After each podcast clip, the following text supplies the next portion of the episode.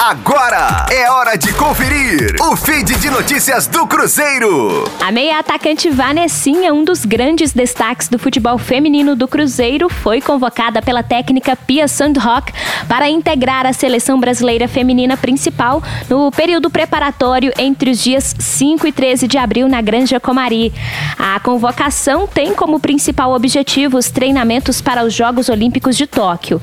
Com o adiamento do Campeonato Brasileiro Feminino, Vanessinha não será desfalque para o Cruzeiro na Série A1. Antes de Vanessinha, a Raposa já tinha outra jogadora convocada para a seleção principal, que é a Meia Duda. Rosane Meirelles com as informações do Cruzeiro na Rádio 5 Estrelas. Fique aí! Daqui a pouco tem mais notícias do Cruzeiro. Aqui, Rádio 5 Estrelas.